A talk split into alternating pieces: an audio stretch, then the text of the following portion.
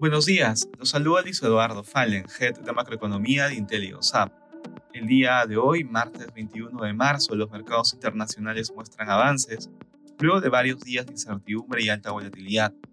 De manera particular, en Estados Unidos los futuros muestran resultados positivos en medio de una aparente calma tras la crisis de confianza en el sector bancario. Funcionarios estadounidenses están estudiando formas de expandir temporalmente la cobertura de la Corporación Federal de Seguros de Depósitos a todos los depósitos, sobre el límite actual de 250 mil dólares. Respecto a la reunión de la Fed de mañana, la expectativa es que adopte una postura menos agresiva. Los mercados proyectan que se aumente la tasa de interés de referencia en 25 puntos básicos y la tasa terminaría en torno al 4% a fin de año, contexto totalmente distinto al de hace dos semanas, cuando se internalizaba que la tasa alcanzaría el 6% hacia el final del 2023. En la eurozona, las bolsas de bloque registran avances.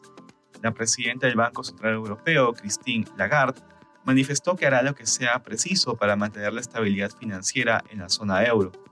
Además, remarcó que los estándares europeos son muy distintos a los suizos y que seguirá muy de cerca la crisis. En el terreno de datos económicos se conoció que el índice de expectativas SIU de la zona euro de marzo fue de 10 puntos.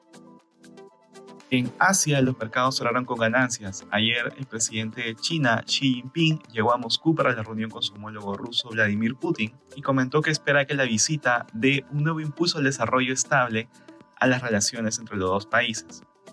Respecto a commodities, el precio del oro retrocede durante la jornada. Por su lado, el precio del cobre sube y finalmente el precio del petróleo avanza, ubicándose alrededor de 69 dólares el barril WTI. Gracias por escucharnos. Si tuviera alguna consulta, pueden contactarse con su asesor.